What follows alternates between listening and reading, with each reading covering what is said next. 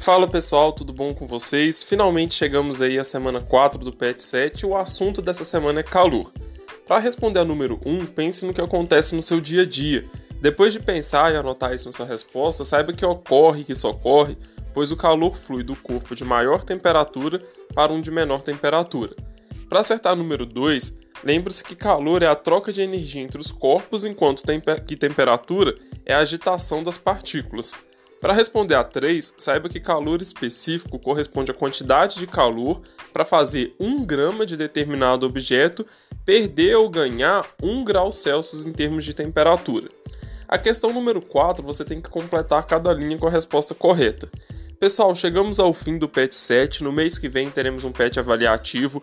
É, bom descanso para todo mundo, bom final de ano para você e sua família. Um abraço e até a próxima.